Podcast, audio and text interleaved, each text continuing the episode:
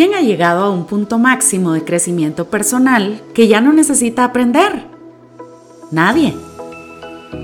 Como seres humanos, todos necesitamos aprendizaje constante. Por eso en Podcast GP compartimos la mejor experiencia a través de historias, ejemplos y herramientas de liderazgo que nuestros invitados han utilizado en su camino al éxito. La transformación personal es un proceso evolutivo para pasar de un estado a uno mejor. Esperamos que este podcast agregue mucho más valor a tu vida. Bueno, querida audiencia, bienvenidos a un podcast más de GP. Estamos aquí en Spotify y si usted quiere compartir estos podcasts, lo puede hacer para que todos tengamos un crecimiento personal. La invitada del día de hoy es una persona apasionada por lo que hace. Le gusta mucho compartir sus conocimientos y experiencias con la finalidad que sean de utilidad y de bendición para quienes lo necesiten. Le gusta compartir con su familia, pareja y amigos, así como jugar fútbol. Ah, es futbolista, mire pues. Tiene más de 15 años de experiencia en marketing en la industria farmacéutica y de consumo masivo en Centroamérica y República Dominicana. Es coach y practitioner de PNL. Actualmente forma parte de la certificación de coach conferencista y capacitador de John Maxwell Leadership. Así que hoy le damos la cordial bienvenida a mercadóloga, coach y practitioner en PNL, Maciel González Juárez. Bienvenida, Maciel. Gracias, Eduardo. Mucho gusto. Muchas gracias por la invitación y muy contenta de compartir con ustedes este espacio. Hoy vamos a tocar un tema muy importante y es qué o quién define tus verdaderas prioridades y tu valor como persona. Ese es un tema bien interesante, Maciel, más que todo que ahora la sociedad se basa en likes, comments and shares, ya ni que fuera un engagement en, redes sociales, pero sí estamos, eh, eh, estamos propensos a sentir la aceptación de otros a consecuencia de lo que hoy en día se ha caracterizado o se ha institucionalizado, que es qué opina la gente de mí, le gustó o no le gustó, me dio el thumbs up, el corazoncito, dependiendo de la red, ¿verdad? ¿Qué tan importante es eso? Entonces, ¿cómo podemos iniciar este tema de la importancia de, los de las verdaderas prioridades y valor como persona? Pues bueno, Eduardo, la verdad es que les puedo compartir una experiencia y en base a eso me lleva a esta reflexión también. Y es que pues yo tengo un tema de salud y a raíz de esto pues se dieron varias complicaciones en donde pues tomé la decisión, una decisión que yo siempre he sido como bastante trabajadora y apasionada por mi trabajo y en donde tenía que priorizar y en este caso pues prioricé mi salud. Eh, y por eso pues tomé la decisión de hecho eh, el año en enero 2021 eh, a raíz de que se presentó esta situación de de tomarme un break laboral, ¿verdad? Renunciar a mi trabajo y enfocarme en mi salud.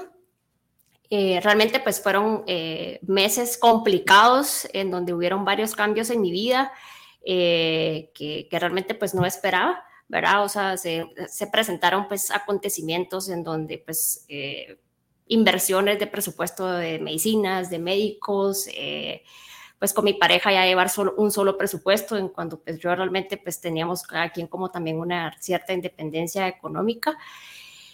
Y a raíz de todo este proceso eh, que, que, me dio a cabo y realmente pues eh, algo que me pasó bien interesante fue que me va a encontrar en un momento en donde dije, ¿cómo valgo yo como persona sin tener trabajo? Entonces, realmente cuando pues no sé, es muy común cuando uno se encuentra a alguien eh, en la calle y dice, ay, ¿qué tal, Marcel? ¿Cómo estás? ¿Y dónde estás trabajando? Y yo me quedaba callada y no sabía qué decir. Yo decía, no me siento como que valgo como persona porque en este momento no puedo decir, ay, eh, tengo una posición tal en una empresa reconocida, sino pues no tenía que decir. Entonces me llevó mucho a la reflexión y decía, a la gran me siento que no valgo como persona. Mm. Luego, pues a raíz de, estos ejercicios que, he aprendido también con, PNL, pues que tal vez ya más adelante podemos profundizar en esto, o qué es, entendí que mi valor como persona no me lo define una posición laboral, ni una compañía, sino lo que yo tenía que entender realmente porque es lo que yo valgo. Y si yo reconozco el valor en otras personas, no por su posición o por donde trabajen, porque yo no me iba a valorar como persona. Entonces, esto es una de las grandes reflexiones que me llevó a mí esta situación personal, pero sí me costó entenderlo. Y por otro lado, también me ayudó a entender que realmente pues habían otras prioridades más allá también solo de un trabajo, porque realmente la vida acelerada de un trabajo a veces nos pierde en el camino. Y entendí que pues mis prioridades era que tenía mi familia, que tenía salud en otro aspecto, no en esa situación específica, pero sí tenía salud, que tenía provisión, que tenía una pareja que me ama y que yo amo, y amigos que se preocupaban por mí y que realmente, a pesar de que, que no necesitaba más para ser feliz, pero si no me hubiera pasado esto, también yo no hubiera llegado a esa reflexión de que realmente, pues, eh, ese es el de, es lo, las verdaderas prioridades que uno debe tener en cuenta día a día y que no el ritmo acelerado de, que llevamos en nuestra vida no nos permita reconocerlas.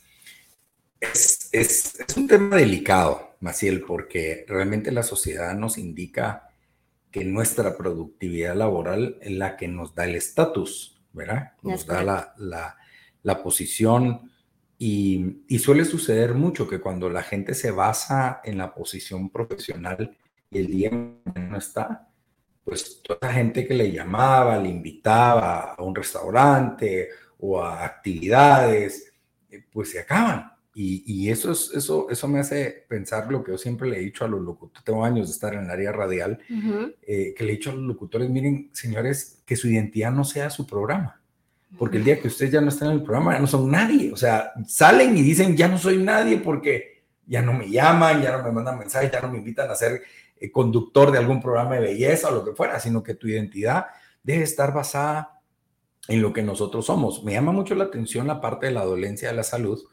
porque eh, eh, leyendo en algo que Maciel nos proporcionó, habla del agradecimiento. Y yo creo que eso es algo bien importante, porque inclusive podemos tener la posición, podemos tener un cheque bastante eh, representativo económicamente hablando, podemos tener a nuestro cargo gente, pero hay gente tan mal agradecida. Sí, yo algo, algo que aprendí también en este proceso es a llevar mi diario de agradecimiento. Y me encantó. La verdad es que a veces yo decía, bueno, solo voy a poner tres cosas, decía yo. Y de verdad no paraba. O sea, yo decía, ay, no, cinco. Y llegaba a diez y a veces llegaba más. Entonces es algo que eh, me he enfocado en mantenerlo, porque definitivamente hasta agradecer el hecho de tener una servilleta en la mesa. O sea, son cosas que uno cree sencillas, pero que otras personas no tienen la bendición de tenerlo. Entonces aprendí también a enfocarme en lo que sí tengo y no en lo que no tengo. Y eso me ha ayudado muchísimo a, valorar todo, ¿verdad? Porque pues al final uno lo tiene un día y otro no, pero pues, hay que ser agradecidos. Dentro de lo que dice Maciel, dice agradecer nuestra provisión. Y aquí lo voy a amarrar nuevamente a la dolencia. Cuando uno tiene una dolencia física, hay veces que a uno puede llegar a parar eh, en una cama donde lo tienen que cambiar, donde lo tienen que bañar. O sea, usted no puede ir solo al baño. O sea, y a veces escatimamos o, hacemos a un lado la importancia de la provisión porque creemos que vamos a proveer siempre, ¿verdad? Que somos, somos eh, infinitos, ¿verdad? Ahí me llama mucho la atención de esa reflexión de agradecer nuestra provisión, porque entiendo que no la despidieron, ¿verdad? entiendo que fue una decisión por salud, sí. ¿verdad? Y lógicamente esto tuvo que haber sido consensuado con alguien, ¿o no? Sí, con mi pareja. y, y, eso es algo bien interesante porque eh, cuando uno dice, bueno, no voy a trabajar, cualquiera puede decir, ah, está la gana, ¿verdad? O sea, no quiere hacer nada, quiere ser mantenida. un ejemplo, y lo que la sociedad puede decir. ¿Cómo fue eso? Depender de, ¿de qué dependió?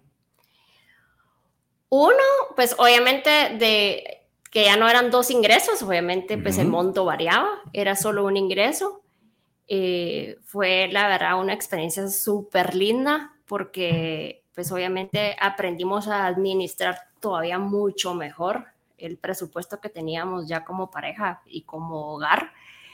Eh, y realmente nunca, nunca nos hizo falta absolutamente nada hasta la fecha, ¿verdad? Eh, y realmente agradecer la provisión es la que inclusive Dios me ha brindado a lo largo de los años, que también me, permitió ahorrar. Y la provisión de ahorita, que al final sigue siendo por el momento, pues eh, solo un ingreso. Y de verdad, o sea, no, inclusive, pues tuve la oportunidad de, de este año, el año pasado, de hecho, de invertir también en mí, ¿verdad? Uno, pues ingresé a, a la certificación de John Maxwell, fui a Cancún, ¿verdad? Algo que diría la gente, ¿cómo se va a Cancún si pues, no tienen trabajo, están solo con un ingreso? Eh, y realmente es lo que digo, pues yo sí tengo que reconocer que, que, Dios no me ha abandonado en ningún momento y es como por lo mismo, ¿verdad? O sea, la profesión de ahora y la que me ha dado durante años, que también me permitió pues administrarla, gracias a Dios, de una forma eh, adecuada, que en estos momentos también permite pues tener esos colchoncitos, ¿verdad? Algo interesante es que muchas veces nos enfocamos en el hacer, mm. nos olvidamos del ser. Pero aquí más bien nos explica que es importante el ser para poder hacer y después tener. ¿Cómo podríamos hablar de eso?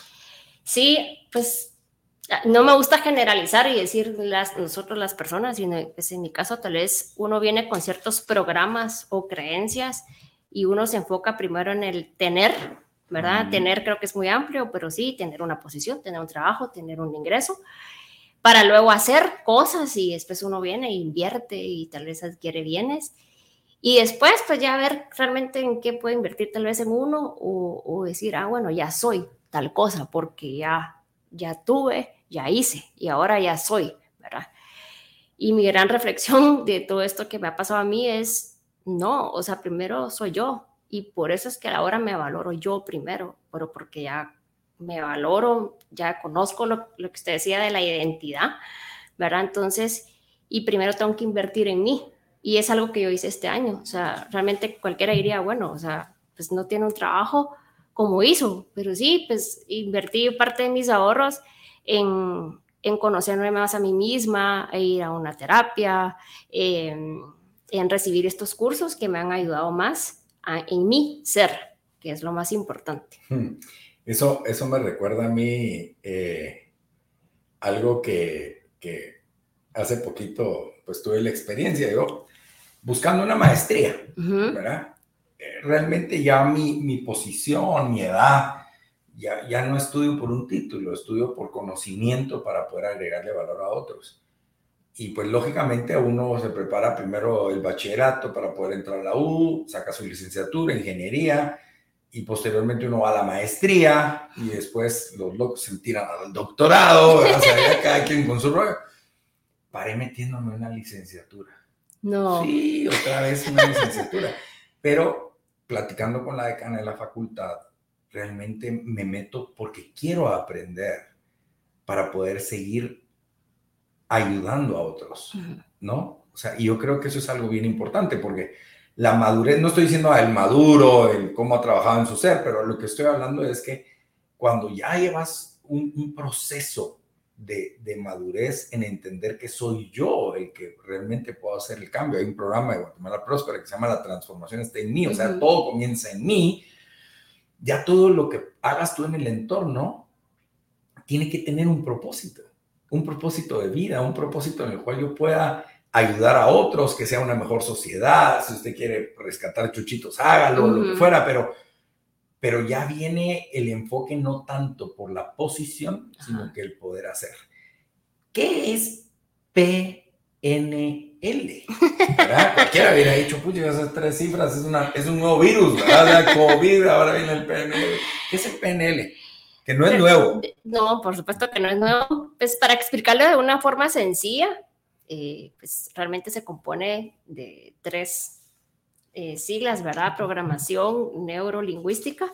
En este caso, pues eh, Grinder y Vander fueron los creadores de, de esta, de, ¿cómo podemos decir? Esta metodología, es correcto.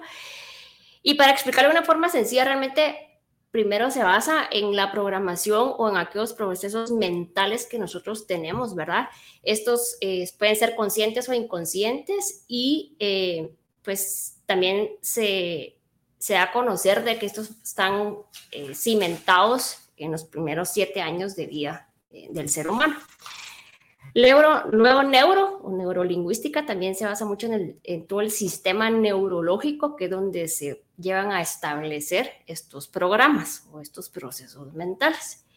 Y la lingüística, la forma en que nosotros exteriorizamos estos programas que se han instalado, ¿verdad? Neurológicamente, ya sea verbal o no verbal, ¿verdad? Tiene mucho que ver, pues, realmente ya con nuestro, también con nuestro comportamiento.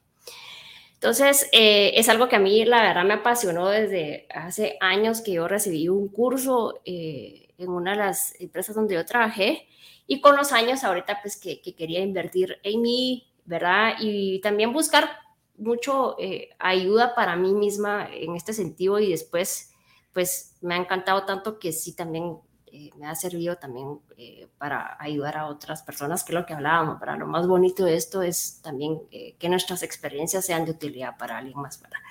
Entonces, en este caso, pues inclusive varias metodologías que nosotros aprendemos ahí o técnicas, pues obviamente nos ayudan muchísimo a saber cómo comunicarnos mejor, cómo programar nuestra mente de una mejor manera, conocer nuestras creencias limitantes, ¿verdad? Creencias que, que, tal vez hemos vivido con ellas mucho tiempo y después cuando nos cuestionamos nos damos cuenta que no todo realmente debe de ser así o es así, ¿verdad? Entonces, es súper bonita la programación neurolingüística porque pues nos ayuda muchísimo a conocernos a nosotros mismos y obviamente pues todas estas herramientas también nos pueden ayudar a alcanzar objetivos, ya sea personales u organizacionales en este caso. Y una de estas técnicas por la que a mí me ayudó a decir, me confrontaron y me dijeron, ok, Maciel, ¿tú valoras a tu pareja por donde trabaja y la posición que tiene o la valoras y la más por lo que es? Y ya se queda uno, wow, o sea, no, ¿verdad? Pero parecieran cosas sencillas, pero es cuando uno ya tiene esos programas en la mente de que uno no vale si no es porque lo que hablábamos, ¿verdad? Y eso lo veo claro en la forma que se expresa Maciel cuando le preguntaban en qué trabaja, automáticamente venía esa programación o ese paradigma en el que si no estoy en o no estoy en una eh, transnacional o en la posición que me vieron con anterioridad, me da pena decirlo, y yo creo que es algo bien importante, querida audiencia. En la pedagogía de la moral, eh, el niño de 0 a 7 años hace las cosas eh, por temor. ¿Qué significa esto? Que todo viene el no.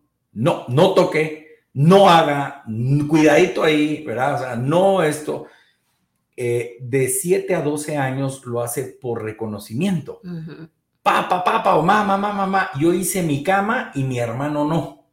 ¿verdad? Entonces viene la parte donde, donde yo me comparo y de los 12 en adelante, la verdad, usted hace las cosas malas porque le viene flojo y hace las cosas buenas porque le interesa. O sea, ya eh, a esa edad usted ya toma sus propias decisiones, pero de 0 a 7 años, y esto es algo bien importante, querida audiencia, no estamos hablando de un tema familiar, ni de cómo ser una buena madre, ni etcétera, etcétera, o un buen padre, pero sí hay una gran influencia en la programación que nosotros hacemos en nuestros niños. Es correcto. Porque mucho de lo que a nosotros nos programaron de pequeños es lo, las barreras o, ojo aquí, las barreras o los caminos correctos para alcanzar el éxito. Es correcto. Por ejemplo, yo quise ser veterinario y desde muy pequeño me dijeron, no, porque te vas a comer los animalitos, como les va mal a los veterinarios, te vas a comer los animalitos que te lleven. O sea, para mí me dio pavor esa cosa, ¿verdad? Imagínense comerme a Lorenzo, a un loro cabeza María, ¿verdad? ah, ok. ya entendí. O sea, que al final comienzan a, estipular, oh, mira, tu abuelo ingeniero, tu papá ingeniero, tú tenés que ser ingeniero. Entonces comienzan a chipearnos, a programarnos. Y después llega a nuestro cerebro, donde nosotros lo hemos procesado por muchos años, porque constantemente lo hemos tenido y encima de todo lo hablamos y lo volvemos a escuchar, que eso es lo que hace el cerebro, y lo volvemos a recapitular y al final lo paramos expresando. Yo lo hablo en el triángulo, eh, el círculo de la excelencia, el libro que escribí de transformación comunitaria, hablo eso, ¿verdad? Ah, Patojo Menso no sirve para la mate, se lo creyó, lo confiesa y después busca, y ojo aquí con aquellos que estudiaron humanidades, eh, eh, ¿verdad? O sea, que no tienen nada que ver con la mate, y al final todo el mundo para dando vuelto, pero ¿qué vas a estudiar? Algo que no te da mate. ¿Por qué? Porque desde pequeño me dijeron que yo no era ah, bueno a eso. Sí, es como cuando le dicen a uno, ay, si no sabes a qué dedicarte, dedicarte a la pesca. O sea, ¿y quién dice que la pesca es fácil? Claro. O sea, pero son como dichos o creencias que a uno le graban en la mente y cuando uno se las cuestiona o cuando dicen, es que no hay dos glorias juntas, ¿quién dice que no? Claro, y por ejemplo, algo que ahorita lo mencionaba Maciel y eso me recuerda, yo fui gerente comercial de varias empresas y me decían, mire, aunque sea de vendedor, ponga a mi hijo. ¿Cómo así? Le decía yo. O sea, yo, he venido comiendo de las ventas. No me diga que es fácil, porque si vender fuera fácil, pues todo el mundo estaría vendiendo, ¿no? Entonces, eh, o sea, ese tipo de paradigmas y cosas que nosotros nos metemos, el PNL, yo creo que es algo que debemos nosotros de, de escuchar eh, y ponerle atención. Y cuando entras al, al área del, del, coaching, del mentoreo de John Maxwell, ¿cómo defines tú esa área? Bueno, uno, pues comparto también que una de las cosas que, una de las razones que me incentivó muchísimo a indagar más en este tema y que va muy relacionado también pues con el liderazgo, ¿verdad? Eh, que también pues ya John Maxwell tiene varios libros al respecto y se basa mucho en esto, es que me, pues he reconocido también de que uno, el liderazgo es tan importante, ¿verdad? Eh, tanto el personal como el organizacional, las empresas pueden ser muy grandes o muy pequeñas, pero si no tienen un correcto liderazgo, pues no siempre las empresas pueden ir por el rumbo correcto, ¿verdad? Y ahí es donde también eh, es importante tenerlo. Y en este caso, el coaching, pues realmente también me mm, lo busqué primero, pues para, para mi persona, ¿verdad? Y, realmente pues es una disciplina que, que, sí lo acompaña muchísimo a uno, ¿verdad? A diferencia del mentoreo, que sí es alguien que pues tiene el know-how, ¿verdad? Y lo va acompañando a uno ya con algo en específico y le va dando consejos. En este caso pues el coaching, lo bonito es que también el coach lo acompaña a uno, y, pero realmente busca que uno busque sus propias capacidades y potencializar todo eso que uno tiene por dentro, que a veces pues, a uno le cuesta descubrirlo, ¿verdad? Entonces ahí donde vienen las preguntas poderosas y todo este tema que usa el coaching, pero realmente es una disciplina encantadora y pues yo también eh, encantada de, también estar en esta certificación de John Maxwell, pues obviamente eh, muy integral, ¿verdad? Eh, me ha encantado y como va muy de la mano con el tema de liderazgo que también me ha gustado muchísimo, eh, entonces, pues contenta también de compartir esta, esta certificación. Bueno, Maciel, ¿qué mensaje le enviarías a la audiencia con respecto a qué o quién define tus verdaderas prioridades y tu valor como persona? ¿Qué es el mensaje final? El mensaje final es que idealmente pues no haya un, un acontecimiento, un alto en, en, sus vidas que literal lo, los obliguen a reconocer sus verdaderas prioridades y a conocer su verdadero valor. Ok, buenísimo.